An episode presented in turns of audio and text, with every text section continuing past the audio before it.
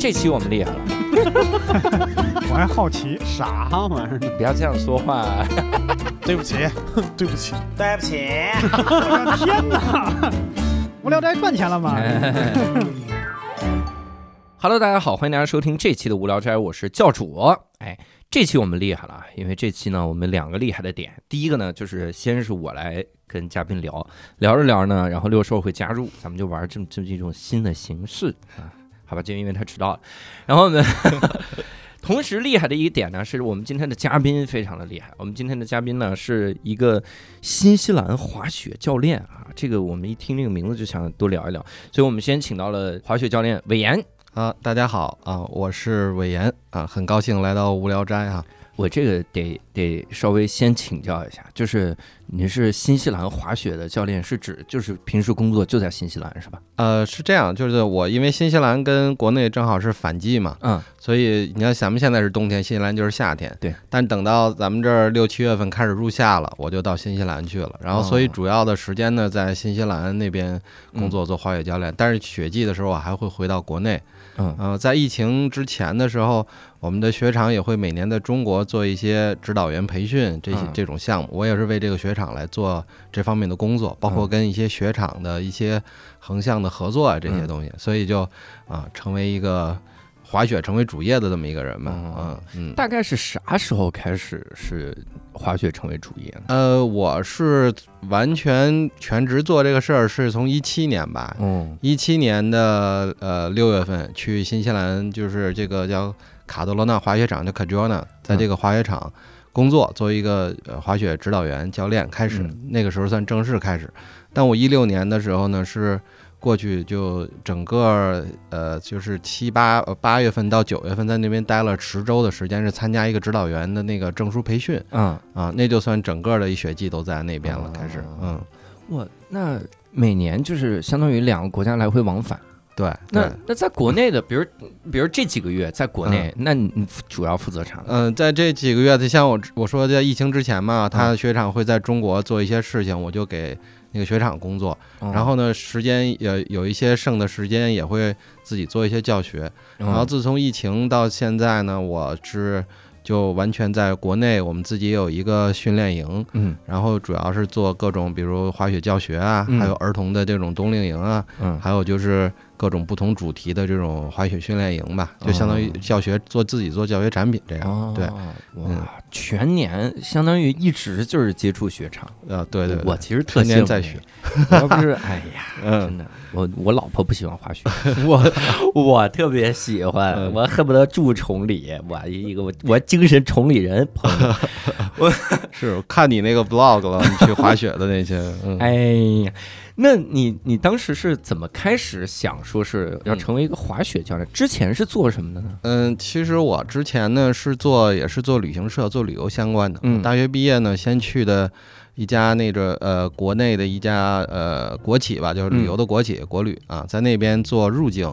做了有大概四五年，就是主要是美国呀，然后团来中国，对对对对，嗯。然后有一些美国的各种不同性质的团吧，比如嗯说有一些比较高端，像美国一些名牌大学校友会嗯。啊，他们来国内，还有还有一些。呃，甚至就是从来没出过国的，美国从来没出过国的美国人来回中国的、都会做。然后后来就呃从国旅离开了之后呢，自己做一家旅游公司，然后开始做一些公司的会议啊活动，然后嗯再到这些高端的出境啊、定制的旅行等等这些东西吧。但是嗯在这个期间是一一年的时候，我凑巧做了一家香港公司的一个呃，相当于它的一个海外的一个销售会，嗯，然后是在日本的留寿都北海道那个地方，嗯。然后留寿都滑雪场。然后在那儿工作的时候，期间我就接触到单板滑雪了，然后就非常喜欢，哦从那儿开始就自己非常从由一个就是没有接触过到非常喜欢，到变成一个硬核爱好者，嗯。然后一直到一五年的时候，我从那家旅游公司辞职出来，嗯。也是跟另外一些人做一个滑雪俱乐部。嗯。啊，也当时是想把滑雪跟旅行产品结合起来，但是发现想把它做成一个主流产旅游产品来说比较困难啊。嗯呃，当然我们愿意展开的，我们也可以就这个点来展开啊。嗯为什么就是这么说哈？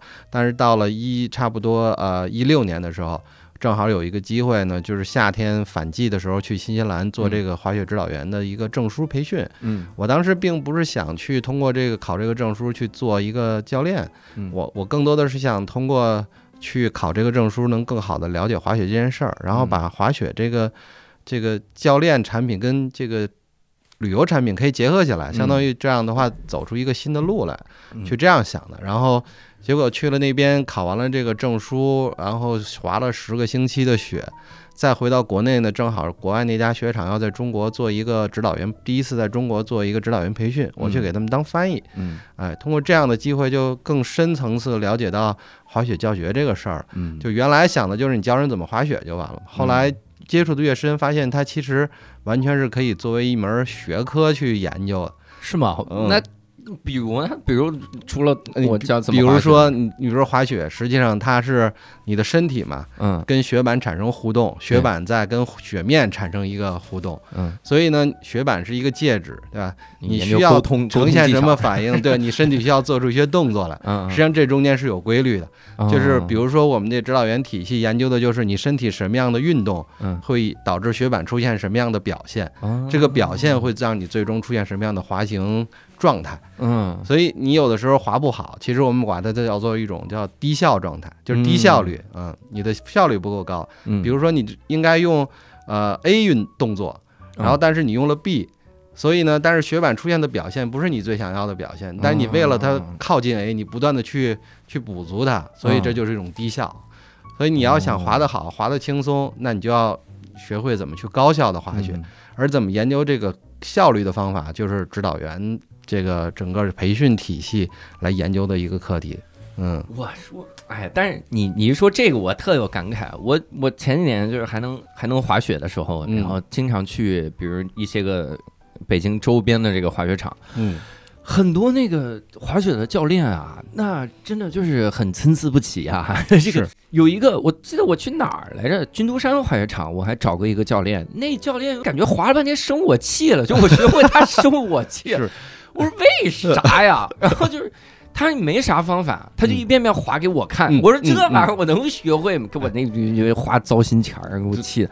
真的是不同的教练教的都不太一样。是的，是的，是的。每次有的说到这儿的时候啊，你你先动膝盖，嗯嗯有的时候说到这儿的时候啊，你要找一个什么感觉，你就往外送什么的，你个手一定要指出去。有的说手不用指出去，我说嗯这到底听哪个呀？反正最后我就自己来回摔，摔在摔中摸索。嗯我天，所以所以这是国内的一个就是整个滑雪教学市场的一个现状，就是这样。因为呢，之前国内的滑雪教练呢，实际上很多的它来源于两个方面。嗯一个方面就是最早开滑雪场的，就比如亚布力地区啊，嗯比如北京南山啊，对，他开的地方其实都是比较偏远的地方。嗯然后当地有很多这种闲散人员，说嗯你们要不要来当滑雪教练？嗯你总比种地强吧？嗯，然后他们就放下锄头，拿起雪板，然后开始教学，就是最早的一批啊。嗯放下锄头，踩在锄头上开始滑雪。对对，所以这些人来教，那往往其实就是咱们有个说法叫土法炼钢嘛。嗯总之就是滑起来，然后停下来。他用他自己的方法就把这研究出来摸索了一套摸索出了一套，嗯然后拿这个方法来教人。嗯，所以呢，有的可能就是跟他身体的这种状态啊，包括一些比较相似的，你可能就学会了。然后对，对，这这这就摸索嘛，就是就跟就是最早的时候，你说中医最早脱来源于什么？其实就是巫术，跟巫术一样的东西，啊把一些草药放一起，然后烧炼出汁儿了，你喝了可能就管用了，嗯嗯、也可能喝了就死了。嗯对，所以就是就是他没有一个体系统的去研究这个的方法。嗯，还有一部分呢是一些退役的运动员，嗯这些运动员呢，虽然他们的滑雪表现是非常好的，因为人家都世界冠军嘛，是吧？嗯有亚洲冠军啊，起码干了那么多职业运动员。但是有一个问题是，他们的身体素质跟咱们平时的这种人身体素质是不一样的。对，你比方说，经常有那种队员、小队员，他平时练原来是练体操的，他嗯现在改到单板滑雪来了，就是嗯我们国家这个叫跨项跨界的这么一个一个一个嗯搞的这么一个项目。这些小队员他平时在体操的时候做空翻、后空翻各种，就非常轻松。嗯嗯，他他所以穿上雪板，他要做一前空翻动作，其实就完全把他在体操场上那个动作重现出来就行了。你不用教他怎么做，你就要给他看这东西怎么做，他一下就能做出来。哇塞，但是普通人这是不可能的，嗯是吧？你我们平时都是大头朝上的，你突然让你大头朝下，你瞬间你身体就进入一道大脑给你一个信号，就是你要摔死了，所以你就会浑身僵硬。你经常可以看到一些电视里放的一些。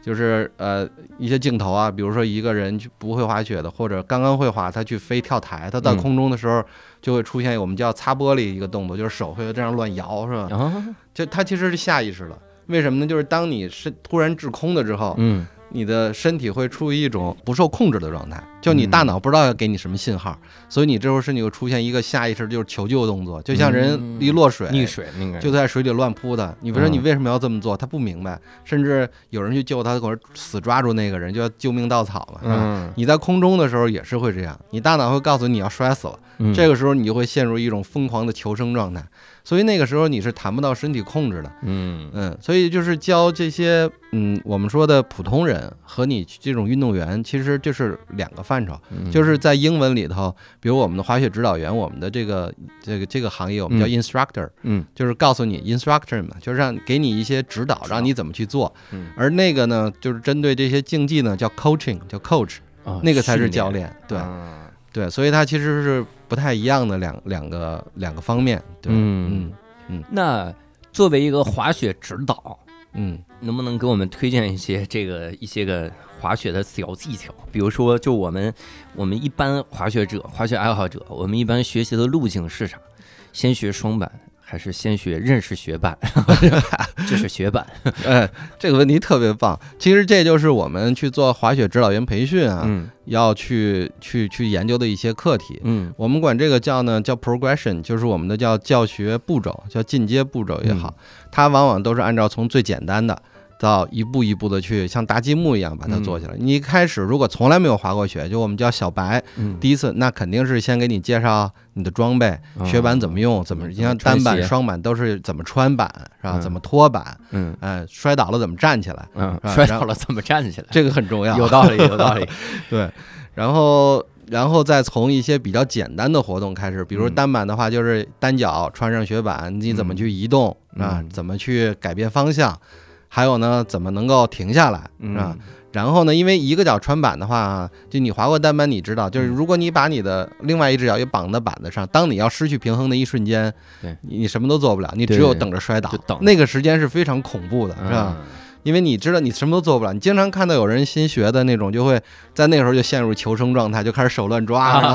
对对对对，对，然后但是如果你只有一只脚穿板的话呢，嗯。你在活动中你一旦失去平衡，你另外一只脚可以随时踩到雪地上，啊。啊，，即使你摔倒也不会很疼，是吧？嗯让你其实就是单板这项运动，很多人觉得难学，就是因为它跟你从小从事的所有运动都是不一样的，对对。对对，是吧？它既要保持平衡，还要动起来，是吧？而且你好像水平方向还不太一样，对的，你面朝的和你对的对的对动的那个方向不一对样，就这很。这也就是说，如果你之前玩过，比如滑板啊、冲浪啊，你可嗯能对这个动作，呃，这种动作模式就不会太陌生。嗯但是你一旦从来没有过的话，你想你一只脚捆住了，然后身身体还侧着走，嗯是吧？你总想转过来，这个就很很会很别扭。所以你需要一些比较简单的练习，先让你适应这种动作模式，嗯，然后再一点一点的去加高难度。对，而且我觉得我自己有一个下意识的反应啊，就是我转的时候，滑单板的时候转其实是动胯嘛，是吧？应该是胯还是膝盖，是不是？我们待会儿聊啊，就反正一会儿聊吧。哎，就我以后找你学吧，要怎样做哥。找你学，你在哪个学场？感觉我是来卖课的。我我找你学吧，我是嗯聊两句都是错的，反正他就是得动某个地方，他得哎他得慢慢扭过去，但人会下意识抬脚，嗯，就你嗯想把那个板头弄到左边，你会下意识的抬脚，我觉得这个这这个特别，因为就还是我回到那句话，就是这跟我们我们去无论去学习一项什么运动，嗯都是从我们日常的经验里去逐渐的去找它相似点。嗯比如说你走在大马路上啊，这儿有人后边拍教主，嗯，他喊你，你第一个反应我回是什么？手一耳光，我我不是这反应，但是你看，你肯定从上肢开始动，对吧？你会扭头，你会动手，你怎么你会撞身体，对吧？对对。但是你滑雪的时候，你要想转弯，你也会这么做，嗯，但这就会造成一个问题，就是你的嗯雪板会沿着引力拽它的方向走，对吧？哦你想让它转弯，你上身转过来，但是雪板还在朝着另外一个方向走，对你就就什么就五马分尸了，就上下分离了，是吧？没那么严，腿走过去了多快啊！上体留身体留在那儿了，是吧？对，所以这个时候就是我们要教滑雪的时候，就教人，你要想转弯，先得从你的脚上开始做动作。对你的脚先做出一个动作来，雪板就会马上给你一个回馈。嗯这就是我刚开始说的身体运动跟雪板表现。嗯比如说这个时候呢，比如我来问你，你觉得让雪板转弯，雪板需要做出什么样的表现来？雪嗯学本它需要它这个转，哎哎，OK，哎哎哎，这就 OK。这就对了。你们的教学方法是鼓励式教学吗？就无论对方说什么，对对对，对，没错没错，就是你看，你要让学转雪板转弯，你首先得让雪板转动，是吧？对对但是你怎么去让雪板转动呢？你是去哦转动你的脚，转动你的腿吗？嗯，还是说雪板的本身的设计？你看你我你你滑过雪，你知道，你要去学会用刃。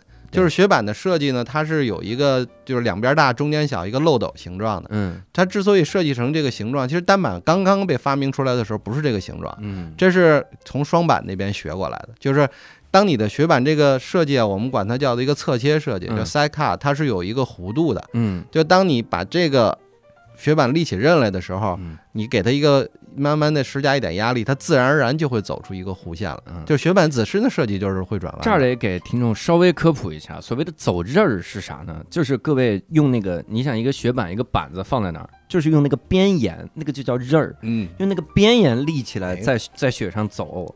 所以最早大家大家看别人滑雪好不好是啥？就看你那个轨迹，嗯，就你你滑下来之后，你那个轨迹是一大滩，还是一条线？就是如果一个丝滑的一条线，说明你走刃了。我每次都是一大摊，嗯，然后我的手套啊、帽、眼眼镜都是散在那边，整个人都。然后我在那边我在那边 穿着石膏，然后大概大概是这样的这样的一个东西，所以那个叫走刃，嗯走刃其实是应该算是单板入门的一个标标志吧。嗯，我会走刃了，就走刃其实算叫就是你进阶到逐渐到中级水平了。哦嗯才会就可以上中级道了，是不是？也不是不是，就是哦 也不是，对你呃我上早了学到的水平和你说就是这种技术水平，它嗯不是就严格相相关的。就是你嗯你我其实更多的就是新手和进阶到中阶的时候，更多的是学习怎么去更好的搓雪。就像你说一大片这种，嗯嗯当你把这个其实这个动作模式搓雪可以让你更好的控制速度。嗯你熟悉，你慢慢的通过控制速度，然后你能够更好的去体验动作模式了。嗯，然后再在中间做出一些改变，嗯你雪板就会越来越利刃高，你就能够更好的走的。因为你走刃的时候，跟你搓雪最大的一个差别，嗯你知道是什么差别是吧？嗯嗯，我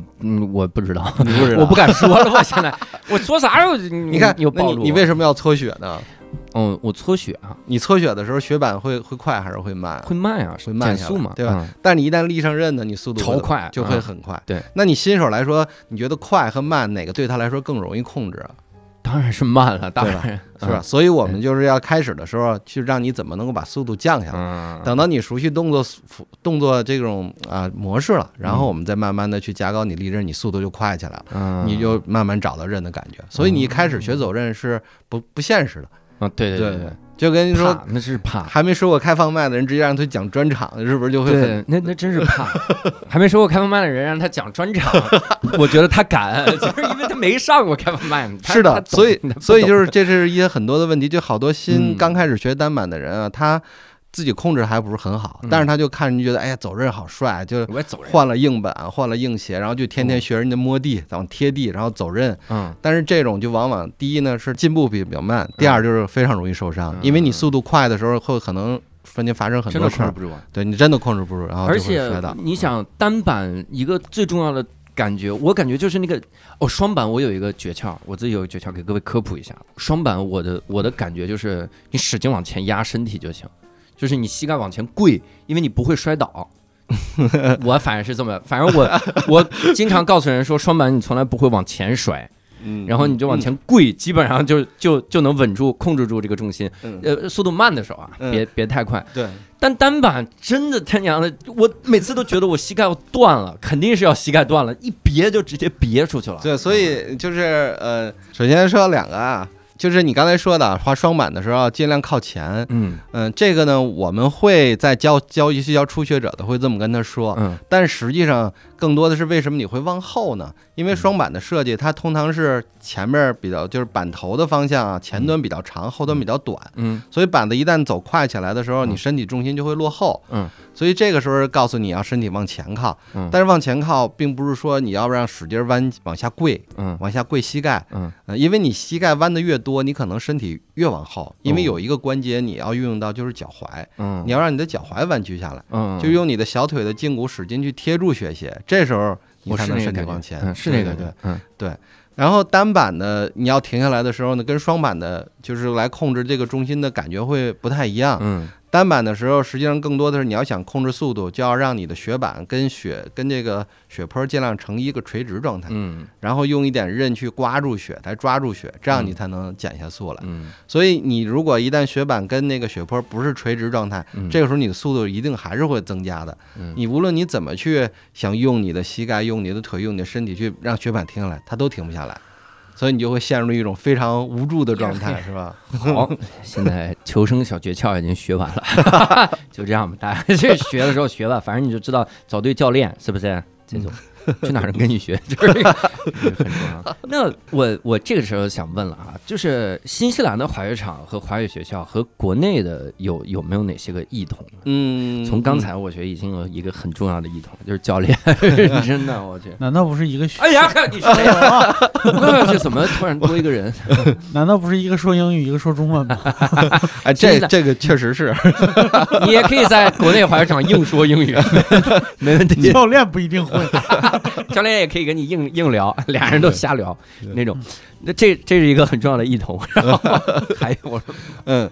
就是说，因为你看新西兰的滑雪场啊，跟咱们这边滑雪场相比啊，第一个来说硬件啊，嗯硬件我可以说国内的现在这几大滑雪场可以秒杀这个新西兰啊，包括甚至一些美国的滑雪场，对，因为中国的滑雪场的硬件是现在来说，无论缆车设备，嗯，还有就是几乎中国的所有滑雪场都是叫 ski in ski out，就是滑进滑出的，就是你看酒店就在雪道边上，对吧？对对，你你滑累了就直接回房间，对吃饭休息，然后你嗯。出来滑雪这穿着装马上就出来，对。这叫滑进滑出。嗯。这个在很多的这个呃世界上雪场都是一个叫什么一个衡量你这个雪场是不是足够高级的这么一个一个指标。哦。但新西兰几乎就没有这样的雪场。我们的雪场呢，呃，有一个这种就是给呃客人住的一个公寓，但是那个嗯。公寓一共就六间房，嗯所以就非常少。而且呢，它的雪场是就像我说的，我我每天开车要开大概一个多小时上山，从山脚下到山到那个我们叫 base，就是整个滑雪的滑雪场的这个基地这个地方，嗯，还要开车大概四十分钟。所以呢，你要想去新西兰滑雪，就是你就要面临这个交通问题。嗯。这个交通问题，而且是一个大问题，就是嗯。经常新西兰的时候，冬天会下雪。嗯，它的那个山啊，就像有点像咱们这边像什么西藏那边那样，嗯。就是底下呢是你看着湖水是不动的，然后有雪线，哦九百米以上是是雪，对，所以山下下雨，山上就下雪，所以那个山路呢就会，它都是那种非铺装的那种土路，嗯，就有的会山下特别泥，到了山上下雪就变成冰了。所以你开的哪怕是四驱车，你在经常雪场会告诉你，比如在哪个点开始，你要开始装那个防滑链儿，就是那个雪链儿，你要自己下来装上链儿，然后再开到山上。下山的时候也是同样，开到过了那点之后，你要把雪链儿拆下来。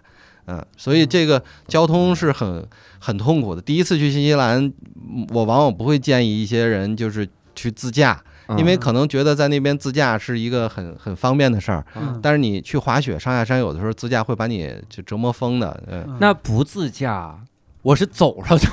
听你这表述，不自驾更惨啊！呃，你不自驾的两个方法，一嗯个是呢，无论是从皇后镇，还有就是我们住的那个瓦纳卡镇呢，它都会有那种滑雪大巴。啊每天早上几点发车，嗯你要到那个大巴坐那个等等那个大巴，然后再上去哦，然后到点儿他给你拉下来。啊当然比较方便了，但是坏处呢，第一个是它相对确实比较贵，嗯，比如说单程一次差不多要五十纽币，我是牛逼，五十牛。他们叫牛逼，得新西兰跟司机说我们叫是个，牛逼。牛逼牛逼牛逼，司机才给你开上去，是 点赞啊，点赞五十你得。用外国人的牛逼，牛逼，外国人有扣银，牛逼，牛逼。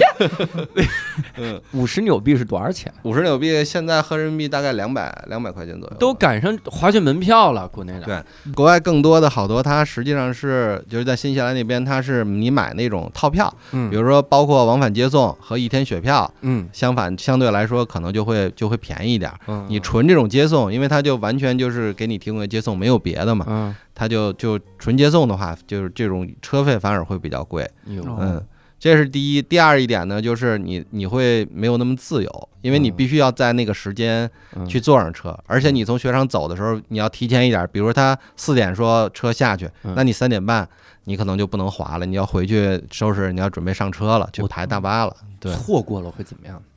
错过了，哎呦，这是个好问题，我还真真没见有人错过。冻死了，冻死了，那个骷髅错过了。所以其实就国外跟很多东西，它其实更多是就凭你自觉嘛。他司机告诉你三点半，多数老外都会三点半回去。我知道有一些人就是弄晚了，但是他也会等你。对，但是他你上车的时候，司机会很不高兴，说你看你这么多人等你一个，是吧？嗯，嗯，你高兴啊？你滑高兴了呀？所以就是多给你十牛逼，再给你说十个牛逼。嗯，然后再还有的其他一种方式呢，就是我们那个雪场啊，你可以开车开到山底下有一个我们叫 Pine Tree，就是那棵停车场边上有一棵松树，嗯，我们叫 Pine Tree 那个停车场，你把车开到那儿。然后再坐那个大巴呢上雪场，就是那嗯二十几公里的山路，嗯是坐那大巴上去。嗯，这种呢，就是那个那个车会就班次会多一点儿，可能大概呃早晨高峰时候每半小时有一班，嗯嗯，然后那个车是免费的，现在是免费。自从疫情之后，那个车是免费的。嗯啊嗯，那如果滑雪区域呢，也像国内分初级道、中级道、高级道。呃，哦，国内还有一个儿童雨雪道、儿童娱乐区。这一点是差不多的啊，这点是差不多的。对，就是你看国内呢，通常我们会说，你看都是有多少条雪道嘛，嗯就是一出来就雪场有多少多少雪道。但国外的，包括新西兰的雪场，是靠可滑面积来区分的。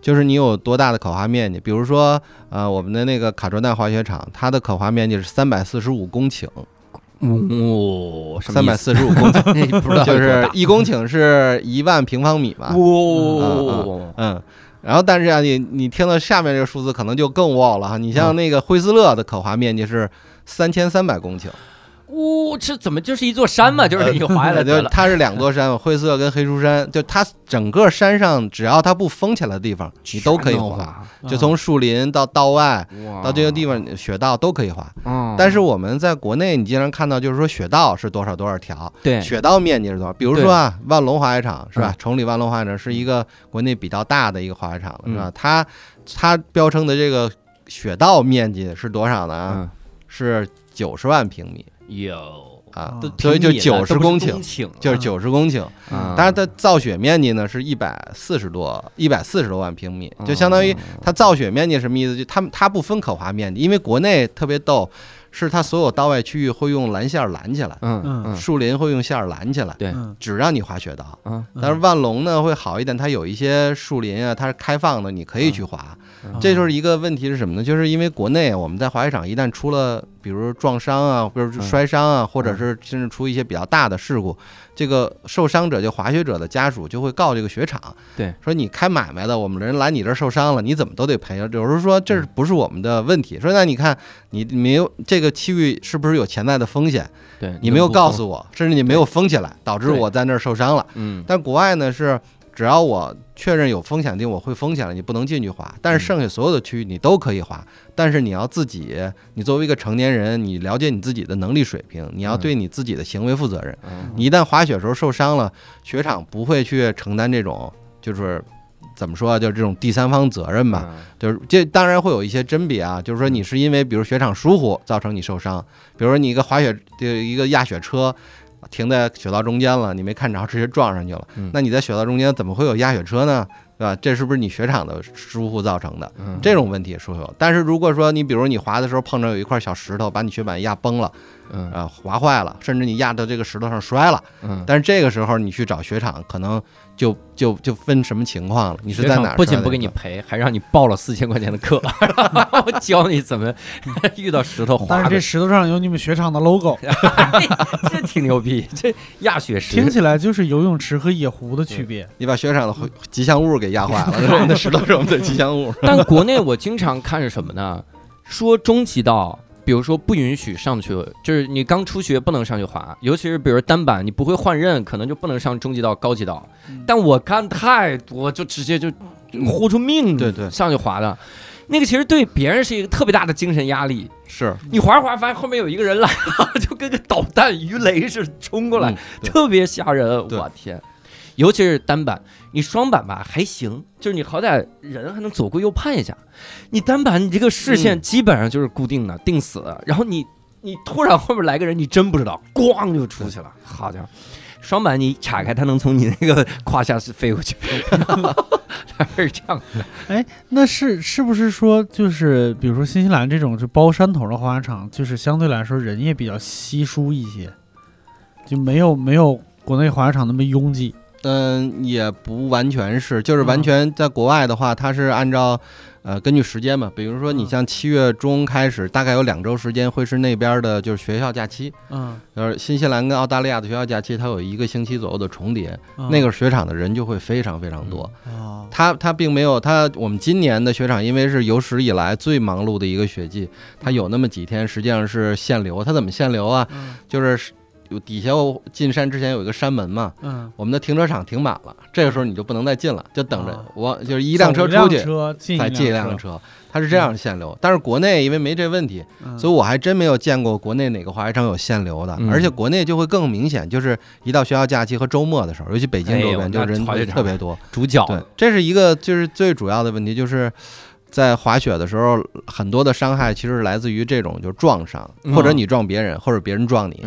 这种被撞的时候的伤是最多的，对，嗯，嗯所以你要像像你说的，就是双板呢，你可以多看身后；嗯，单板呢，因为就是本身限制你在后刃的时候，你的盲角会比较大。对，但针对我啊，我个人来说，我会有一个就是方法。第一个是，你看你如果是开始滑的时候，这个雪道人特别特别多，嗯我的选择就是放弃，啊，就别滑了，你歇歇。对，嗯，嗯，你先找一个，比如说中午十一点半大家都吃饭去了。对，嗯，到一点这时候没什么人，你上去滑一个半小时，就是你怎么都比你受伤强，是吧？真的。另外就是你提高自己水平，你去你滑的比他们都快，这样就嗯没人能撞到你了，是吧？嗯只有你撞别人了，是吧？嗯，开玩笑，开玩笑。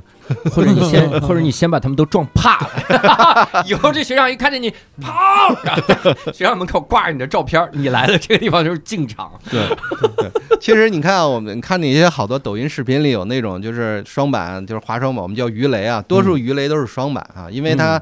当它就是板头一朝上山下，它站到雪板上，速度会很快。对你单板，你你你试过侧放直板，其实很难的，是吧？你很快就摔了。嗯但是双板它能滑很久，它也不摔倒，对，就会不断的鱼雷啊，声音越来越大。其实这种还是好的，因为你听到他喊，你自然会躲开。嗯，有一种啊，当人非常恐惧的时候，他连叫都不会叫，他他悄无声息的就从你是身突然听到过来搓雪的声音越来越大，他撞到你之后会啊，真的太不知道吓人了。的还以为是个高手，嘿，很很沉重。我真的是在那个淮北滑雪场，在那中级道。看着就是不会不会滑的人，完全没滑过的人，直接就上中级道，尤其是单板。有一个传说叫你你单板你没有速度，你根本学不会，所以你得一上来就上中级道。哇，那摔的叮里呱啦，尤其是撞别人，嗯，哇，单板太容易脑震荡了，我觉得 一撞俩人就抱着就滚下去了。对，我我给你说一个规律，我看过的双板摔的人啊，摔完了之后起来走三步，穿上双板，是这样的。我看单板摔的人一般是走往左边走十五米拿手套，往右边走十五米，然后拿板子，往上走十米拿鞋，就是你 还有那鞋。装的七零八碎的这 假肢是不是也得捡回来？假 假牙、丢表什么的、包什么的，哎呀，真的单板太疼了，想想都疼。是，就是其实也是，就是你看，嗯，就是就是好多这种说法嘛。嗯一个是说你滑雪你不摔你学不会，对，还有一个就是你得有速度，你才能学会。嗯，其实这都是误区。嗯其实你滑雪一开始的时候，就我们的方法就是尽量让你不摔，对，但是摔呢，你你你你别怕摔。但是你想啊，我在比较缓的地方慢慢摔倒，和嗯在一个非常陡的地方，你就是一下完全失控的摔，是吧？哪个会更危险？哪个会更疼，对吧？那肯定在稍微缓一点的地方，我慢慢哪怕跪到地上这种是可以接受的，对吧？但我一旦让你平地上，把两个脚都捆起来，你最后就整个人像那个杠杆动作一样嗯这样摔下去，最后脑袋磕雪呗，那那那阴影一会儿都散黄了你。在缓的地方，别人也会缓缓的撞你，你至少有个心理准备。他要撞上我了，哦，我的天啊！然后慢慢撞。嗯，那在新西兰教滑雪的时候，能是不是也能遇到来自世界各地的各种滑雪指导员？嗯，对对，因为嗯你像我们的这个滑雪场啊，卡卓纳滑雪场的滑雪学校，因为它呢本身南半球啊，到了嗯。就是反季的时候，好多北半球的教练想去继续做滑雪这个工作，嗯，那他们面临的选择其实就只有新西兰、澳大利亚、阿根廷、智利，嗯，然后还有一些欧洲的像高山的这种就是冰川的滑雪场，对这些地方，嗯，就其实选择就很少了。嗯。所以我们的雪场呢，就是滑雪学校每年他会单双板加一块儿会雇佣大概两百名教练吧，嗯基本上就是上上下下的这个数字。嗯但他每年会收到大概一千四百、一千五百多份的申请，所以就很难去那边去找到就是滑雪教练这个工作。嗯，但一旦能找到他雇佣你的话，那你一定是条件非常突出的，有就是这个滑雪教练都是这个行业里差不多最好的这这些教练了。世界各地的最高级的教练。你像我们滑雪学校，呃，每年二百人左右啊，单板教练大概在六十多人。嗯这六十多人里面呢，呃，就是拿到我说的这个三级教练水平、嗯或者是同等的啊，其他体系三级教练证的，大概就有大概三十多人。然后其中呢，还有大概十几个、二十来个人是拿到这个教官的，就是嗯 trainer，、就是培训教练的教练，嗯这些人的证书，所以他的水平是会非常高的。对，这些人是不是踩个托盘都能滑？在上面每天踩，就这个盘子给你，然后滑下去，然后可以上岗。我刚才注意到还有智利，嗯嗯，就智利也有滑雪场。呀，跟你说我们自己什么玩意儿没有？你智利，你想想那个那个啥，那个窄溜溜的一条，会不会控制不住就冲海里去？嗨，倒也安全一点，真的安全一点。那个真的比撞了树上安全太多了。冲海里，就是在地图上滑，这是一个。嗯，跟跟那些个呃滑雪指导员交有有有过各种交互嘛？有哎，印象深刻的会有，因为你看我在那边啊，比如说住的时候，嗯在那边住房住呃住宿啊，通常就是你会找几个教练啊或者朋友啊，大家一起合租嗯一栋房子嗯啊、一栋房子，比如它是三个卧室或四个卧室的，嗯大家一起来分担租金、分担这个呃电费啊等等嗯这些费用。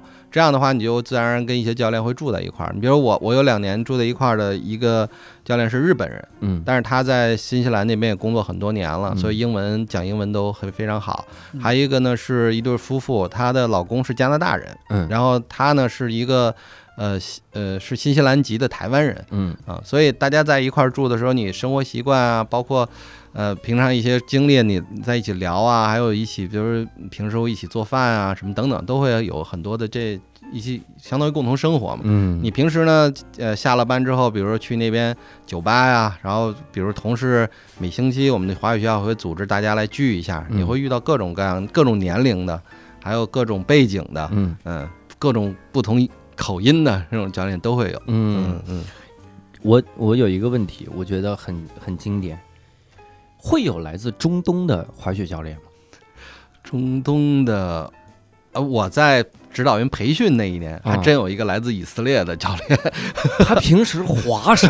滑沙？他没有没有，他们会在欧洲滑，就是哦包括你甚至很多英国人，但是我们那边英国教练非常多，但是嗯英国是没有什么特别正经的滑雪场的，它只有一个室内嗯滑雪场，还有在苏格兰北部有一个很小的滑雪场，整个英国啊？就英国就没有什么山嘛，嗯，哦，有道理哦。对嗯，所以他们真的滑到海里了，就是滑着。所以但是他们的教练非常多，甚至很多这个各个像英国体系啊、新西兰体系中最顶级的教练，他们都是英国人。哦，嗯，他们都是在哪儿？就是在欧洲，嗯他们很多都是去阿尔卑斯山那些雪场啊、殖民地滑在那边。对，什么玩意儿？他们的殖民地多。那有没有哪些印象深刻的事儿给我们分享分享？啊，比如说吃饭吧嗯，就是我们经常会，比如几个比较好的教练啊，到时候大家说，哎，约有一天晚上咱们一起来，一起就是上谁家里去吃个饭。嗯但是呢，吃饭咱们的理解啊，我请你去我们家吃饭，那肯定我来做饭，对吧？嗯你出于好，你会带个什么喝的，带点东西。但他们的吃饭呢，我们叫啊叫 potluck，嗯怎么着？就是每个人会做一一道菜，啊，然后你到人家去把你的菜拿出来，嗯然后大家一起来来分着吃，就你可以吃到不同风格的，嗯是吧？这样呢就会不同风格的凉菜，都只带下酒的呀。对你滑雪场你带回去就凉了。然后你看，有的做的像我像像像我们这个中国的呀，就会做一些中餐嘛。嗯然后你像有一些像像欧洲的教练，他们嗯可能带的就是呃一些比较不太那么好吃的东西，炸鱼薯条，就就类似吧。最常见就是拌沙拉，他们就各种拌沙拉，拿什么东西都可以拌，是吧是？拿沙拉过来骗饭吃，大家桌上，大家桌上放着一个寿司，然后一个宫保鸡丁和四十多个沙拉，然后说我们不能认识那么多欧洲教练，以后别叫这帮人吃饭了。但是呢，你看要有意大利的这个教练，你就会特别开心。嗯，啊他会就是意大利的，几乎我认识的意大利教练做饭都不错。然后哟带个意大利餐过来，他做的这种家意大利家常菜？嗯，嗯，意大利风味的宫保鸡丁是吧？然后哎，吃这些东西，就所以大家拿到一起的时候，哎，这种呃挺有意思，而且就是像我们这个整个这个行业的一个可以说是爱好吧，就是大家都喜欢喝两口，嗯。因为一个是这个冷的环境嘛，你就自然想喝酒来暖暖身子，再有就是每天呢你在雪场的工作做教练，其实是一个很疲劳、很让人嗯。疲劳的嘛，精神也容易紧张，说话说的多就会紧张了。嗯。然后就会喜欢喝点酒，所以经常就大家在一起啊，比如喝喝喝，然后就喝大了，开始就有人就演节目了，就是啊，对，就比较搞笑了，各种各样的人都都会有，嗯，但是呢，你也会有一个问题，就是因为你看我们平时在国内，大家开玩笑，朋友之间啊，他是实际上是有一个怎么讲分寸感，或者你比跟你特别熟的朋友说的东西和一般刚认识的这种可能就不太一样，甚至同事之间可能讲的东西都不太一样。嗯。然后在在国外呢，因为他的实际年龄跨度非常大，你嗯像好多的在雪场工作的好多教练，实际上比我要小一半儿。哦，就他们的那种是 teenager，他们那种十几岁小孩们的笑话，和嗯我们讲的可能就不太一样。就是他们的讲的笑话，可能在你听来是有一点 offensive 的。哦，嗯，你比如说他们就经常冒犯就是非常冒犯，甚至有点你觉得有点有点 racist 这种笑话啊，种族种笑话族笑话哎。呦，就比如说，他说，他说，你说他讲 Asian 你 jokes，竟然能在他突然给讲 Asian joke，比如说，我觉得也是。那你比如比如，咱们比如比如说啊，就像那个，他说，你你一个一个中国人生了一个 retard，生了一个傻孩子，他嗯怎么给这傻孩子起名？啊，他说叫桑丁王，桑丁王，桑丁王？嗯，something wrong 啊，something wrong 啊，是吧？就那种很烂的，我听着不像中国的种族笑话，像他们自己的。就是就是他们的，就是就是这种笑话，就是他们讲了很多这种笑话，所以你你你有时候你你因为就是。你说你去表现，你表现怎么样？你表现我要抗议种族，你这是种族歧视，怎么怎么那可能他他也不一定真是出于那种恶意，他完全就是因为小孩嘛，他说话没轻重，他就觉得这个挺搞笑，他听过这种 Asian jokes，也可能嗯。家里人有这种讲，甚至尤其是嗯。呃我不知道能不能说，就是澳大利亚人，嗯。我嗯不知道，就澳大利亚人他们的他们的意识会特别的明显。就嗯。我记得就是听那个小说里，高晓松曾经讲过一个段子，他说嗯就是澳大利亚人种族歧视到什么程度呢？就是他们自己都不觉得自己种族歧视。嗯就比如说我怎么种族歧视了？这不你看我这桌上有黑人有亚洲人，我跟他们在一起聊天，我怎么种族歧视了？这就这种确实 是吧？嗯嗯，能理解，而且澳大利亚人在白人世界也是被被歧视的。会有一点儿。他们嗯经常就是，比如我们的学校里有一个岁数比较大的一个澳大利亚人，他呢其实在新西兰生活很多年，他人也不错，挺热心的。但是他呢就有一个。他自己觉得是玩笑吧，嗯他见到我们这些中国的教练在那儿过去，他跟你打招呼，我们都嗨，然后点点头。他每次见到离你五米远就开始跪地上给你做磕头的这个姿势，啊，叩头，你知道就那种。啊他他我不知道他从哪儿得的这个，他觉得自己自己挺开挺挺挺幽默，但是你会很尴尬，是吧？对啊，这好蠢啊！你这辈子就看过一部电影叫《末代皇帝》，嘿你后来把它埋哪儿了？和那个 teenager 一块儿埋在了一起。所以你像你像对他，因为他岁数比较大嘛，有时候我们就一笑就过去了嗯。但嗯但是就像那些小年轻的，可能他讲那种笑话，我就会问反问他，嗯，我说你们家过圣诞的时候是不是你都会祖父把他原来那手铐子给你 给你当礼物送你？，你还真会讲澳大利亚人中俗笑话，你可真行。这不是澳大利亚人都听不懂。就是类似于这种吧，就反正他大家都就是喝喝酒了嘛，也不会太放在心上。但是你能感受到，比如说还有就是像问你们平时在中国吃什么呀？是不是吃狗是吧？嗯这种这种这种刻板印象那种吃笑话袋鼠，都 都会有。嗯，在雪场上，你你们老这么喝，第二天会影响上班吗？嗯，就是其实雪场啊，严格来说，如果你前一天喝多了，你嗯第二天宿醉，你是可以给你的这个主管打电话，你说我喝多了，然后我今天不来工作了，嗯，他会。开除你，他只能开除你。他会给你假啊，当然你老这么干，那就开除你了，是吧？但是好多人呢，他其实比如，甚至我们有很多课是，比如之前跟你约好了，第二天的话哦，啊，你你一对一的教这种这种提前约你的这种 request 你的要求你的这种工资，会嗯比你平时去给你排课的工资多一倍，哟所以他不想失去这个挣钱的机会嘛。啊，就是他即使喝多了，第二天就也还会上去喝一杯咖啡。所以经常你会看到有一些就年轻的小教练啊，他坐在更衣室的时候，就是人处于一种像行尸走肉的状态啊啊，眼神呆滞，嗯然后啊在那儿说：“我话，前一天喝太多了，真难受，我这宿醉。”然后但是他去上课，一旦去上课，你会突然发现。他就换了一张脸，就是前一秒钟是那种啊，就扫眉打眼的都不行了。所以这客人来了，Hi, my name is Tony, 啊 welcome to the lesson，就就立刻变成那种打鸡血状态。这是我祖传的手铐。我是一句话不敢接，生怕有澳大利亚本土人听到了这这期播客。让小鹿听着不高兴。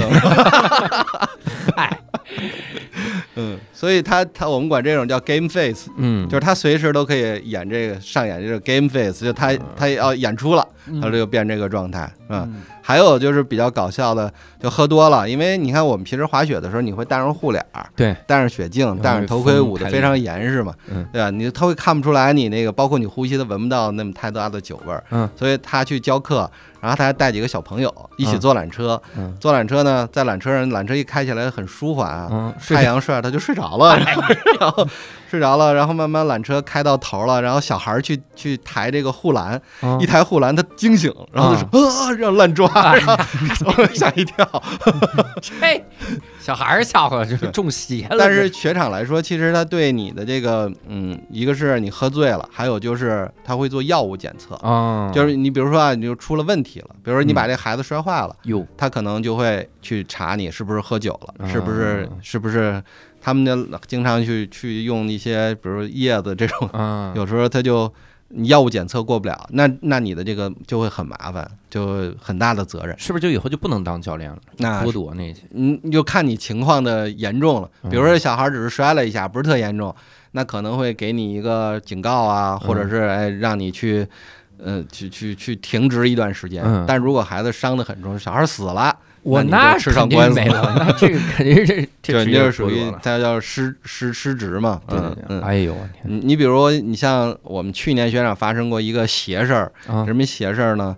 就是有一个缆车哈，它嗯我们通常那个学长啊，就是他的缆车工会非常的呃负责任，就是一个是排队进闸口的时候，如果人特别多，那个缆嗯。车工会在那儿排队，就是把你比如说这边过一个人，这边过一个，这边过人，四个人哎嗯。上去走，然后等着他会拉开一个距离，然后等上缆车那边呢，缆车工会抓着缆车，因为国外的缆车很多是不减速的。对，就是老式哦缆缆车，它那个缆车会均一速度，所以它会拽一下椅子，等你坐上了再松手，你就像嗯弹弓一样，嘣被弹出去了嘛。还是他如果不拉着那一下，缆车可能一下就把你推倒了。对对对对，所以他那缆车工会干这个事儿，同时呢，他会会确定你坐上缆车之后是不是把防护栏放下来了？嗯，如果没放下来，他会在后边喊，嗯他会让你放下来。然后如果你没听见，他就把缆车停掉，再冲你喊。哦他一定让你把那个放下来，就是、嗯就是，尤其新西兰的缆车工是比较负责任的。对，但是那天就特别奇怪，那天呢人比较少，因为那天雪况不是很好，然后大风，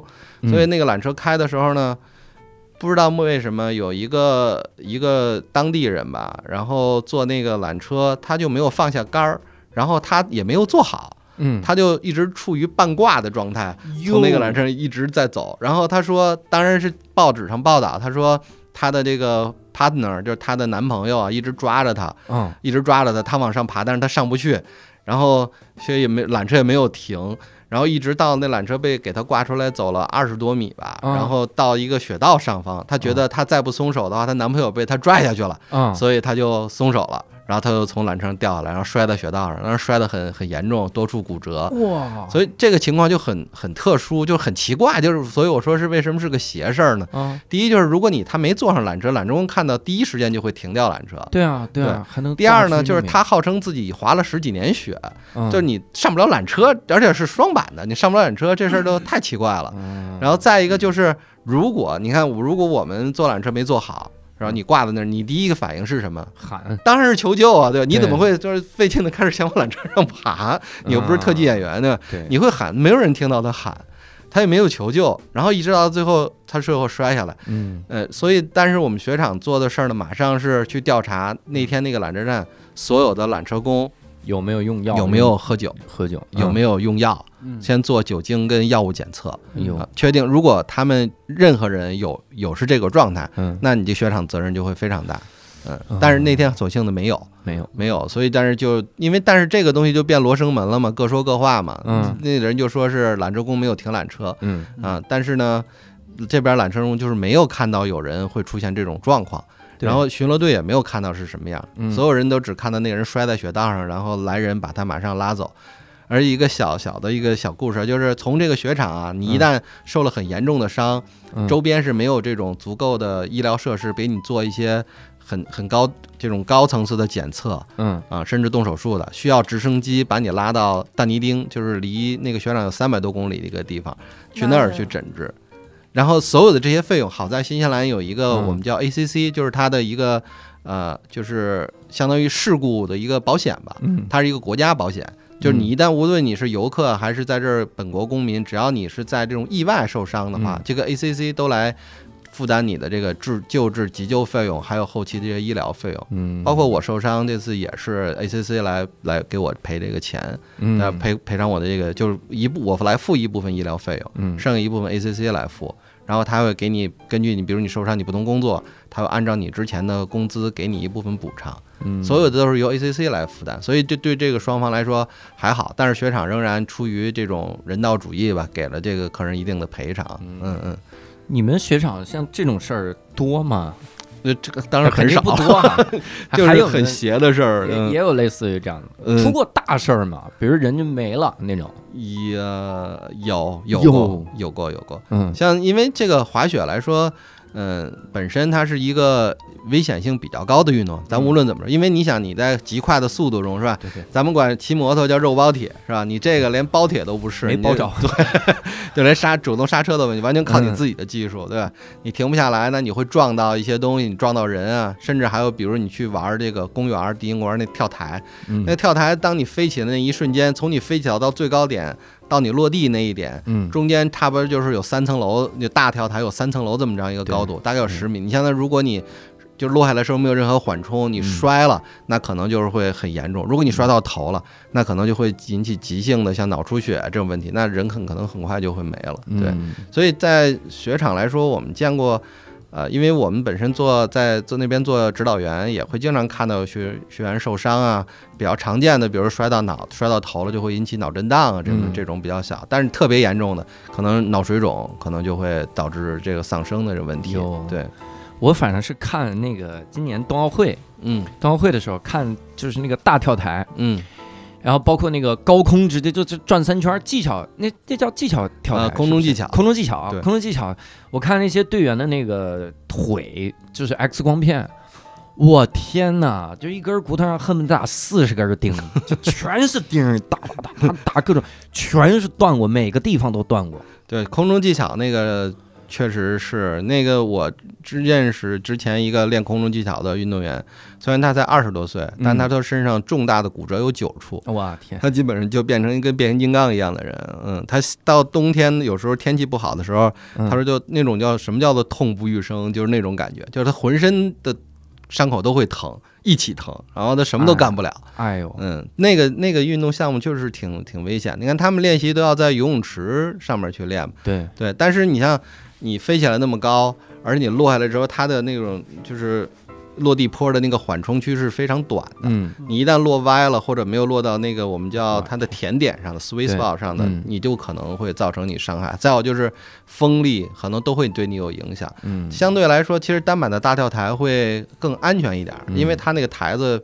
你看它就台子大，但是它整个落地坡也会变得也会很长，嗯，所以这个就是相对来说好一点。但是这个确实就是危险性比较大的。你看那些专业的单板那些滑雪运动员，包括这次冬奥会上的我们的那个苏翊鸣啊，嗯什么谷爱凌的双板的，他们都会有各种各样的伤病，骨折嗯对他们来说都是都是小小事儿，嗯。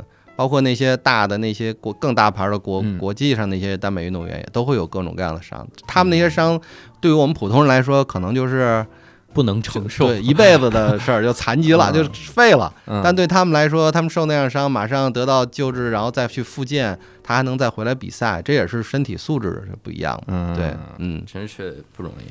而且我我是当时听说，就滑雪运动员是感情特别好的，就全世界的这些个运动员里，滑雪运动员彼此之间感情特别好，因为全世界就那么几个雪场，大家训练能训练地儿不多，是的大家天天见。哎，是的，是的。冬天咱们在这个呃阿尔卑斯见，夏天嗯咱们在澳大利亚见，反正就是这几个地方，大家就到处见。比如今年是你看我们在新西兰的时候，今年我们雪场就是很多这些大牌的滑雪运动员，嗯你怎么区分它？一个特别明显的就是红牛头盔全中国的红牛头盔只有一个人，就是谷爱凌啊哦。然后苏翊鸣是那个魔爪魔爪赞助的嘛，嗯啊，就是那个绿色魔爪，那个也是极限饮料。基本上这些大牌运动员差不多都是这些饮料公司有他们赞助，叫叫他们有句话叫什么“红牛不要命”，什么魔爪功夫好啊，还是什么？怎么是那个运动员在那就撞别人是吧？红牛不是不要命啊！你看，喝了这个饮料就不要命了，还是怎么回事？是按照这个标准去找呢？就是红牛，他会，他是红牛出钱，你出命嘛，他就是出钱给你创造一种各种各样的这种哎特别牛的场地，然后你去你去练这个，然后你拿你。黑话，我真是听着特吓人。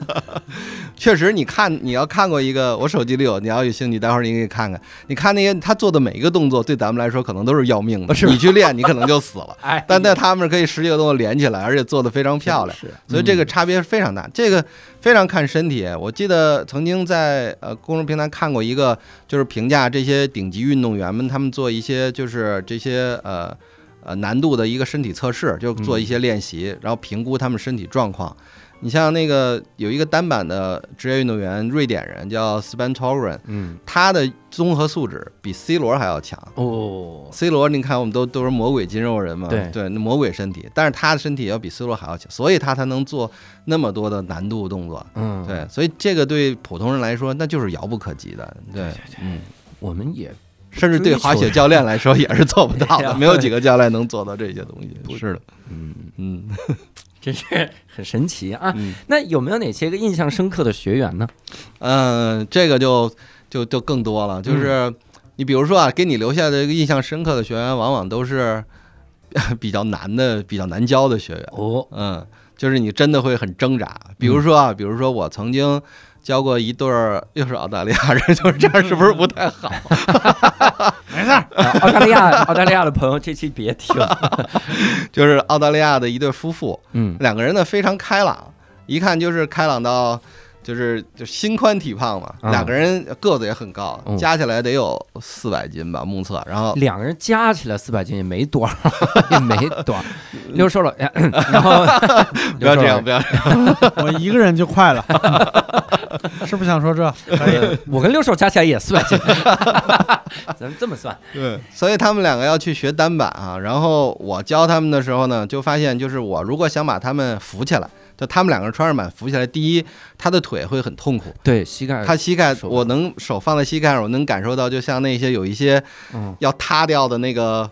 就是那种那那种脚架，你会感觉咯吱咯吱咯吱咯吱那种在里面转那个感觉是吧？啊，就很困难。啊，他他站都很困难，然后他要动起来就要做到去用脚腕儿控制雪板，就是更难的。对对对，然后他一旦摔倒了，我想把他扶起来，也很难。他就把我拽下来，就拽拽倒他身上就对。对，所以是很难做到想。把它扶起来，得先在它的那个下坡的那个方向打一个楔子，还得撬棍撬起来。木工活，胖子对胖子是最狠的。你告诉你，不是那那那当时那咋教下去呢？所以我就换到就是最简单方案，我说那咱们先下来，先不穿雪板，嗯，不穿雪板站在雪地上，你做出来怎么在刃上去平衡的动作，哦能不能做出来？呃然后你站出平衡之后，你保持这个动作走几步，啊，哎，动起来，慢慢动起来，你先找找这个感觉，让他们克服这个恐惧感，嗯然后再单脚穿上雪板。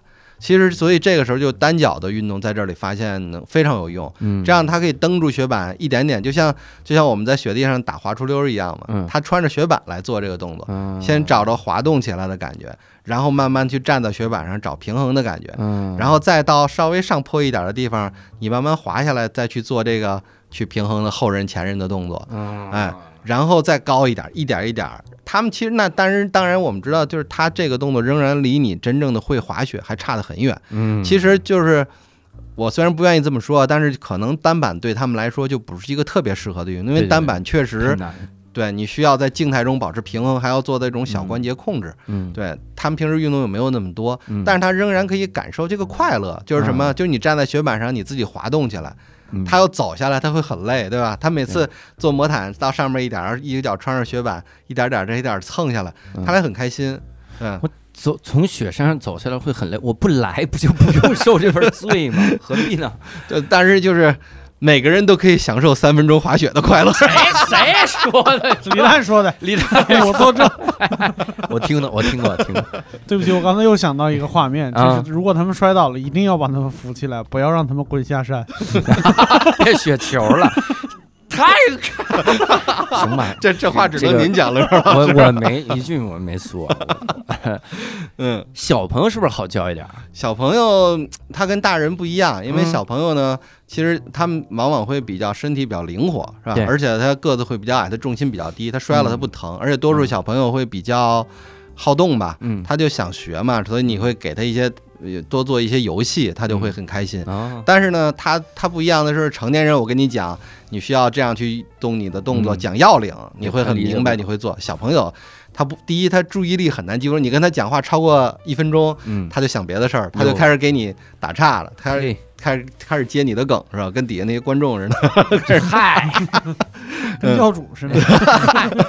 互动着，对对对，然后这样的话，你就不能用教成人的方法去教他，嗯更多的是你要把你要教的东西变成一个游戏一样的东西，让他去不断的体验。嗯嗯，但是也有一些我第二比较印象深刻的学员，就是一个小朋友，就是他就是他十四岁的小孩儿，但是有着二十四岁的身体，强壮是吗？嗯对他，因为你烧饼啊，这是 教他烧饼老师，我不知道他是不是澳大利亚小孩没问啊。呃，他呢就是。平时也肯定是喜欢吃一些这种这种这种，比如说炸鸡啊什么的。他只有十四岁，但是他身体完全就长得特别粗壮，比我还胖，然后比我还个头跟我差不多，还是个小女孩儿，不好意思，是胖不是健壮是吗？这又又高又壮，嗯，是肌肉那种吗？那没没敢捏。但是十四岁是吧？对他只有十四岁，我问他，因为我觉得这样了就应该去上成人课，嗯，但是他给我发到儿童课里来了。然后我说你多大？他说我十四岁。别的儿童听膝盖，我 我瞬间就想起那个《让子弹飞》里那个八岁那个那个那个小孩儿，这他妈是八岁，对我说你是十四岁吗？我说我就想也不用为了这个是吧上儿童课来就年龄来欺骗我。后来后来我就跟我的那个主管就说，我说这个小孩儿肯定要单独上，嗯我的原意是把他分给别人，我嗯，就我说 OK，然后让那三个小孩儿交给另外一个教练，就让我来教 你，光教他，嘿，然后我教他教了一天，那个就是真的太难，因为。儿童他对身体的感知跟成人是不一样的。嗯比如说我对一个大人讲，呃你的脚踝、你的膝盖，嗯左右是吧？这很容易。对小朋友来说，他没有这个小关节概念，甚至有的左右都不分。哟这个孩子就是，我告诉他抬起你的左脚怎么讲，嗯他就动，他就站那不动。我说左脚，他说哪个是左脚？然后，你就不停地得拍打，到这儿，哎，去拍打他身体是吧？然后哦让告诉他是哪边。嗯但是他的同时呢，因为他又就又又身体又比较大，他的那个整个重心跟小孩儿又不一样，就是他相当于一个小孩儿长了一个大人的身体，啊。所以他就很难去更用小孩儿的方法对他来说是无效的，哇。但是用成人的方法给他讲，他又听不懂，哟，所以这就真的很困难。所以那个那一天课是给我上的很崩溃，嗯，就上了一天，对，就上了一天，只只上了一天人，家就不来了嘛。你这你这怪我怪我。后来我更多就是让他，我说那好吧，我说这样，咱不穿雪板，我带你坐那个缆车，我们上山顶，我带你去。吃饭去，咱吃会儿饭吧，累了。我希望他能感受一下就是山顶的那个风景，哦这样他可能看了那个风景，更主动的就去想学了。哦哦是更主动。我以为是看会儿风景，说你看是不是不滑雪，光看风景也挺好，坐缆车下去吧。看天边的浮云像雪板一样的是吧？嗯，哎呦，哎，但是我一直有这样一个困惑啊，我有的时候去滑雪，我也出汗，嗯但我总觉得是滑雪服不透气导致我出汗，我并不觉得滑雪真的是一个有氧运动，它能让我出汗，嗯，但我又觉得我下去之后身体紧绷，我的确又出汗。对，其实滑雪出汗更多的是就是我们说叫较劲，哦，就是因为你雪板主要是各种动，对吧？你你你要在上面平衡，你要要摔，然后你嗯。会浑身肌肉会紧张，嗯会较劲，你才会出汗。嗯，其实你一旦掌握这个效率方法之后，你去滑雪，比如我现在如果我是就是比较放松的去滑，我滑嗯一天下来连汗都不出，累都就一点累的感觉都没有。这还算运动吗？这。就就丧失运动的意义了，所以我要去找，比如说进公园去啊。跳台子，然后去练一些什么转体啊、跳跃的动作，嗯。你这样你就会很快就累了嘛。对，嗯你包括你早上热身的时候，你就是尝试，比如奥利跳、no 力跳，然后一百八各种一百八，然后嗯哎这这些动作，你会让你身体赶快热起来。对，但是你初学的时候开始，你可能爬两趟坡，你就会觉得很累。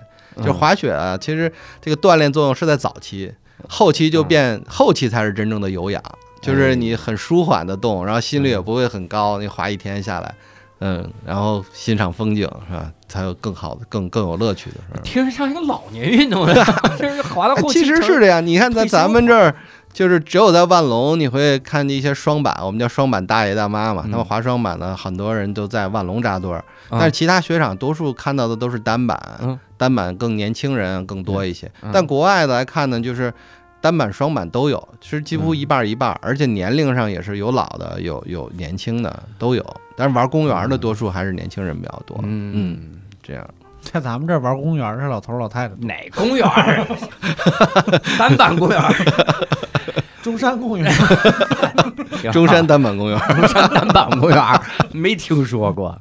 那有没有那种运动能力特别差的呢？学员里，他得多差才能有你教起来觉得困难？你比如说啊，你比如这个是我国内的一个学生啊，嗯国内的一个学生呢，他是做网网络这什么相关网络直播之类的，嗯嗯，所以他本身就每天就是在家里，嘛嗯，家里坐着，然后每次就是。就他说他最多的运动就是从这床这边到那边把东西拿过来吃一下，哟他妈把东西做好了给他放床边，因为怕他入镜嘛，嗯放边上，等他饿了去拿一下。有时候家里有快递，他妈不在家，他下楼拿个快递，就完了了。就是运动非常少。嗯所以他对他身体的感知啊，还有肌肉能力都非常差。就是，但是呢，是他就想就是来滑雪，来增加一个新的直播点嘛。然后通过朋友找到我，然后去想想找我来学。OK，我就说那那你我来试试吧。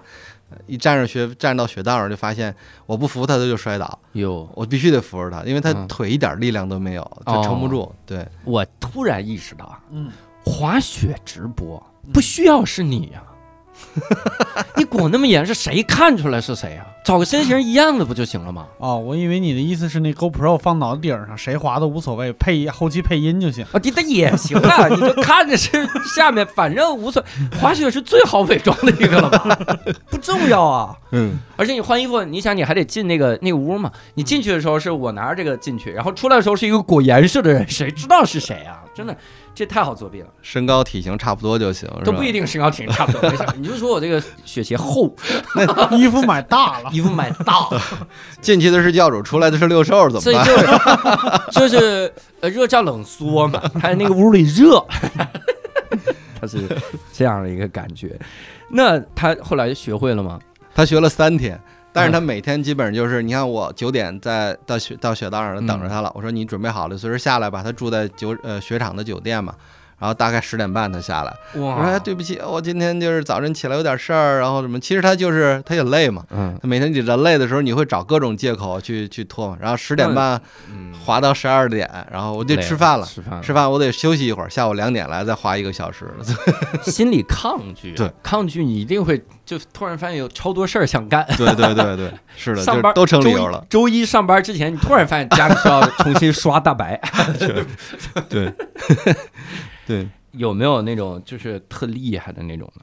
嗯，对，这也是，就是因为尤其你在国外吧，我教的这些小朋友，因为国外的小孩儿他基本上时间，尤其像比如十十来岁这种上小学的吧，嗯。他学校的课业负担非常轻，他剩下时间多数都在玩儿，可能玩各种东西，玩滑板，玩轮滑，嗯。然后是滑双板，嗯。然后他有一天他看到他哥哥，比如滑单板，或者电视里放一单板片儿，他看了，他就想学单板，他找这找你学单板。这种小孩儿可能就第一胆子大，嗯第二身体协调性好，不是胆子大指的是哪点？找我学单板，胆子大。就是他你学两下之后，咱们上那个坡吧，哟就是咱上山顶吧，他就自然他就老想着啊我，或者你你觉得他能力不行，你说你要想学呢，你先得把这招学会了，或者你从这儿能滑下来，我才能带你上那儿，嗯他就会特别主动，特别。努力特别努力的去练这个干这个事儿，他的目他有目标，嗯就是这种有目标的是最好教的。啊？为什么我刚才说我那个学生就他他就往后拖嘛？抗因为他没目标，他自己就就不想学这事儿对。对对，对，所以你再有方法，你也你也很难奏效。就是他主嗯主动上、主观上，他不想去干这事儿；他主观上很想干这事儿，嗯那我给你一方法，他就会很主动去练。然后你这样方法又属于我们这个方法都百试不爽的这种方法，所以他用练几下，他就能掌握这个要领了，很快他就能滑起来了。嗯，然后再有就是，马上我们就能去一些的学，他敢于去尝试嘛。而且你你再去带他去一些难度的地方，你提前跟他说我需要你怎么做，嗯然后你要跟着我，比如说我往哪儿你往哪儿去，不要超过我等等。他两三趟他就会滑得很好。嗯比如这个我教的这个小孩十二岁，差不多我教了他。嗯，是两个小时的课，但是我教他一个小时，他就从第一次到单会滑单板，第一次滑单板到能转弯了。后一个小时我就带他去我们那个去山顶，他就从那个初级道上能滑下来。哇，然后等到我再三天后三第三天，他后剩两天自己滑嗯。第三天的时候，我看他在雪道上滑，就开始已经能够像你说的开始走刃的感觉了。嗯三天，对，哇，这就是这就是非常快的。我走刃用了三年，嗯 我第三年才知道这是刃，嗯就是我那个雪板真的哇太牛逼了。当我学会走刃的时候，我忽然意识到，我用了三年的雪板，刃是特跟新的一样刃，对板面儿都快磨没了。过了一年，我过了一年，发现小孩用案板在那儿滑呢。小孩御剑飞行了，小孩越来越厉害心，中有板，脚下无板，是吧？小孩太牛逼了。禅宗境界。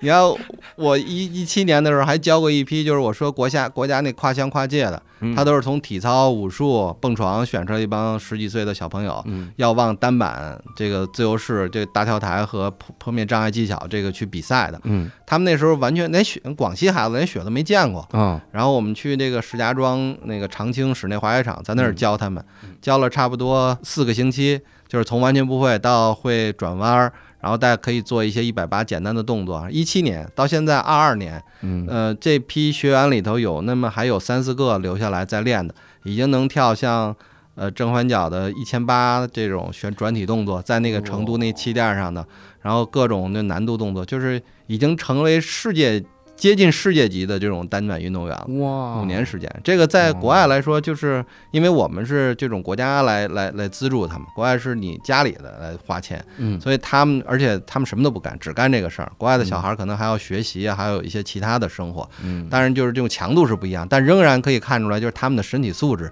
决定他们可以在短时间内做到这种非常高水平的这嗯这这种东西。对，真好，我天！那不滑雪的时候，比如说一般干点啥？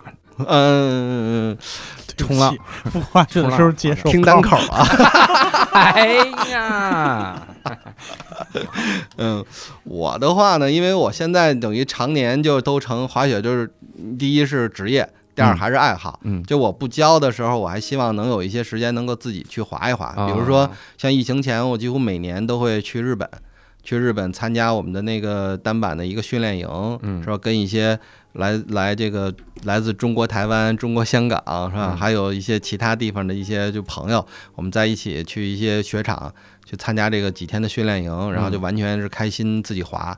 还有就是呃。在春夏、春秋的时候过季的时候，在北京我会骑骑骑骑公路自行车啊，哦，我有一个合理的猜想，嗯就是冲浪的和滑雪的是不是都一拨人？哎，这确实是，就是嗯因为就是单板滑雪，其实这个东西它就是从冲浪呃过来的嘛，就是哦好多人为了冲浪，冬天的时候没法去冲浪，嗯还要到山上去玩这种这种感觉，才出现了的滑雪，甚至滑板也是跟冲浪一起过来的嘛。对，然后所以很多的你像这种世界顶级这些单板滑雪运动员，他本身也是冲浪高手，也甚至很多还有很多人是滑板高手，他都是相通的。对对对。尤其你像像比如说像那个单板公园里，你玩各种道具，嗯，那些东西都是很其实就是模仿滑板，对，因为滑板是没有刃的嘛，你在那些道具上是不能带刃，带刃你就摔了嘛，对，哦，嗯对，所以那个时候你的单板滑雪板就完全就是就是一块滑板，哦，你滑板的水平越高，你去玩那个单板可能就会越强，它两个东西是相通的，对，嗯我好像听谁说说以前。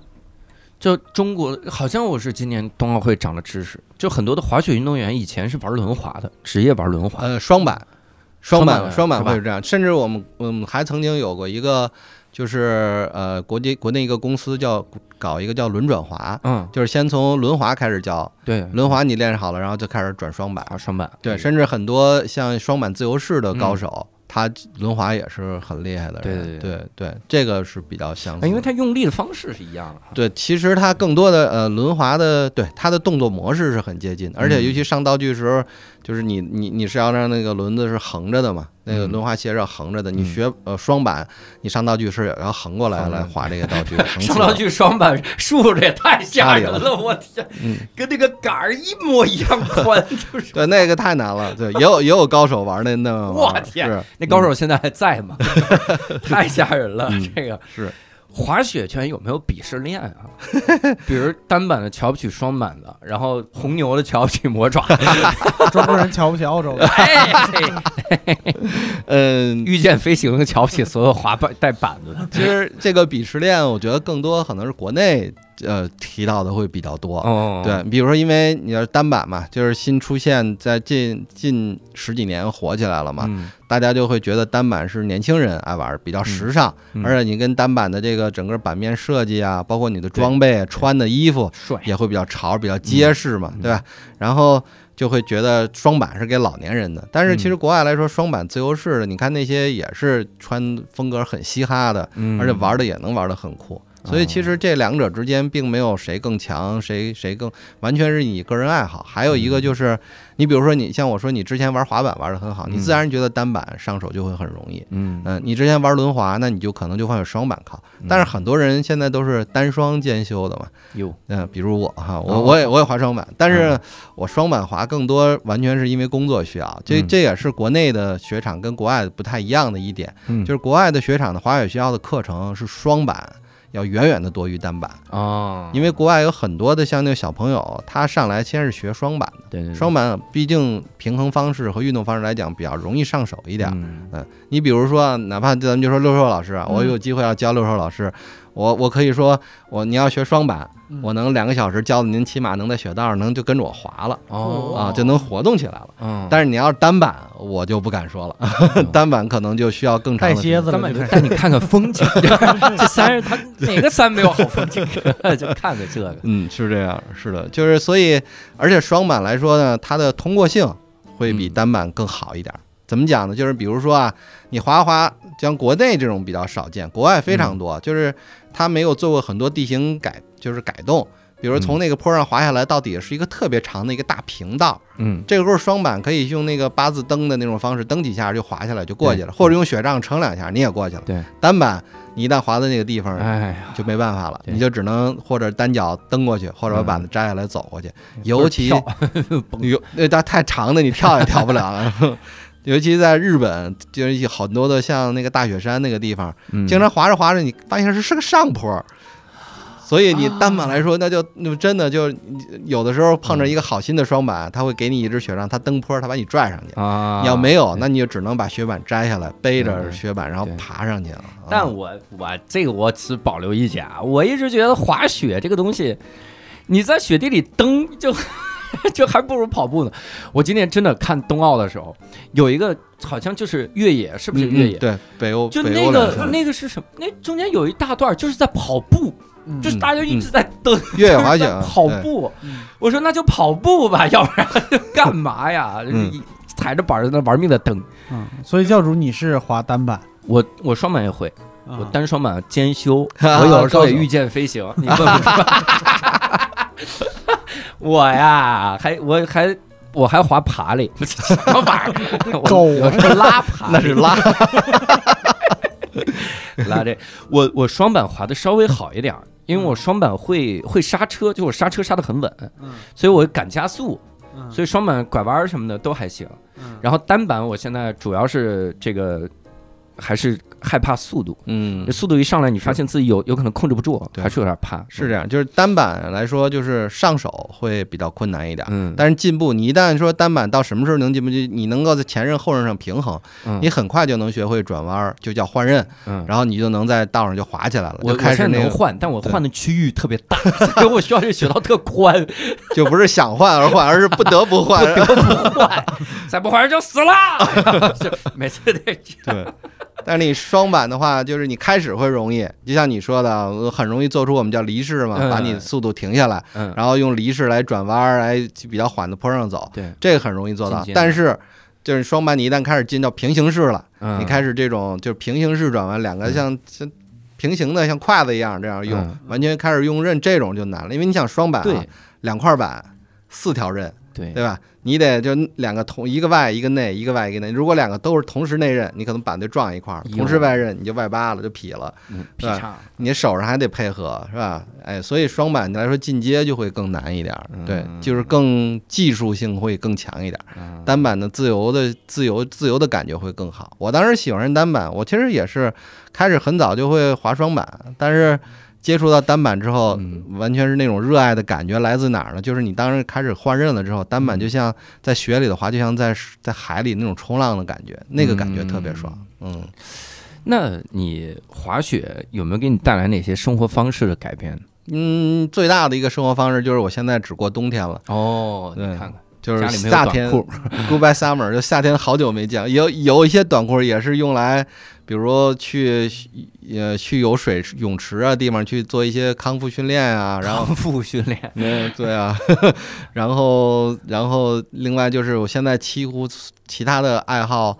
都没了，就是比如原来的，呃，也是因为疫情吧，比如旅游啊什么这些东西，嗯很多年都没法。即使现在我出出国旅游，也是为了滑雪，嗯嗯，然后爱好的话，现在就是各种原来比较花钱的小爱好都没了，都比较变安静的，想要喝点酒，然后听听单口，滑雪这么听听无聊斋。就是 滑雪让你的爱好变成听一个免费播客我为什么把它变成一个职业呢？啊，就是我当时原来做旅行的时候啊，你看我挣的挣钱还可以，但是挣的钱都几乎用在滑雪和旅行上了。嗯，嗯，我后来就想，那我与其这样，我干嘛不把滑雪变成我职业呢？我既喜欢它又干，然后干这事儿能滑雪，然后能挣钱，能养活我自己就嗯对，所以也确实让我实现了这个，就是 只能养活我自己，当时其他的小爱好都没有大点 身无片瓦。哎呀，嗯滑雪是不是能滑一辈子啊？嗯，对对，你像像对呃单板就是看你是如果是滑雪的话，只是在雪上滑动单板你也可以做做很老。但是你要想去公园儿、想去跳台这种东西，因为它确实随年龄增长，一个是你的敏捷性啊等等柔韧性会变差，嗯，嗯，然后再一个就是在公园儿，它毕竟你双脚离地了嘛，双脚离地之后很多事儿就。不归你了，对 对，就不归你管了。可能摔的又很惨，你就容易受伤。嗯你岁数越大，受伤之后你恢复的可能就越慢，嗯。你甚至可能就不仅远离滑雪，你这连生活你都远离了，是吧？嗯。然后，但是如果你只是滑动的生活话，都远离了，是什么？行吗？所以就你这样的话，嗯，你如果只是滑雪的话，你其实能滑的很很很大的岁数。嗯因为我们雪场的甚至教练还有七十多的还在哟，他当然每每周只上来教一天当地人这种。嗯，我是觉得，哎呀，这也也真是推荐各位啊，如果可以的话，接触接触滑雪，真的是很好。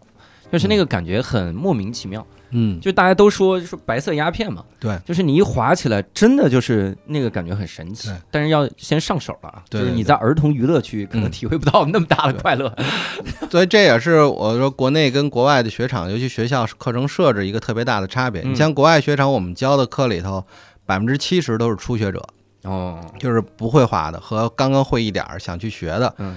嗯，然后但是我在国内的课几乎嗯是反过来的，嗯，这百分之七十都是学了自己滑了很多年，但是瓶颈了。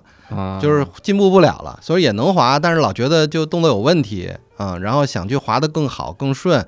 比如说，你看国内多数都是积压雪道嘛，比如像疫情之前就去过一次日本，一进那种粉雪树林，完全不会了。嗯，就自己之前学的那些东西都用不上了，然然后这时候才去想起我要去学一学是怎么回事儿。那我可能发现他有一些常年积累的一些毛病、动作问题，我先去纠正这些问题有，然后再给你一些方法。因为你不改变你原来的问题，你在那个上面是没法再去进步的。就是那那条路已经被你一条道走到黑了，嗯你必须退回到你应该原来被你走分叉的地方，然后再往着这个效率的方向再去。所以你需要改改进你的这种。你像你已经形成肌肉记忆了，我们要不然让你把它忘掉你过去的这个记忆，再去建立新的，这是很难的。所以经常有说嘛，你要变得更差，才能变得更好。我经常把这句话给我讲一些我的学员听，因为他刚开始改动作会特别别扭，啊就感觉上我一次课之后还不如以前了呢，滑的。不滑了，嗯，不当然会滑了。要找我退钱是不可能的，我就跟他说，你要变得更好，你现在变更差呀，哦，你是硬想的，这个叫话术，话术是吧？对，什么都有话术。挺好。希望大家也牢记这句话：你要想变得更好，一定要先变得更差。对对对这样对，行，那也非常感谢伟岩给我们介绍了在新西兰当滑雪教练的感觉啊，也希望大家都能够多多的去滑雪。然后同时，如果各位想跟我们交流交流什么滑雪的心得呀，你对滑雪的看法呀，欢迎各位加入我们的听友群啊。加入的方式就是公众号“无聊斋”底部菜单栏点击听友群，然后扫码添加这个小管家就能进群了啊。呃，期待跟各位在线上交流。那这次呢，呃，再次感谢伟岩，非常感谢各位的收听。那我们下期再会，拜拜。谢谢谢教主，谢谢六叔老师啊，哎，拜拜，再。见。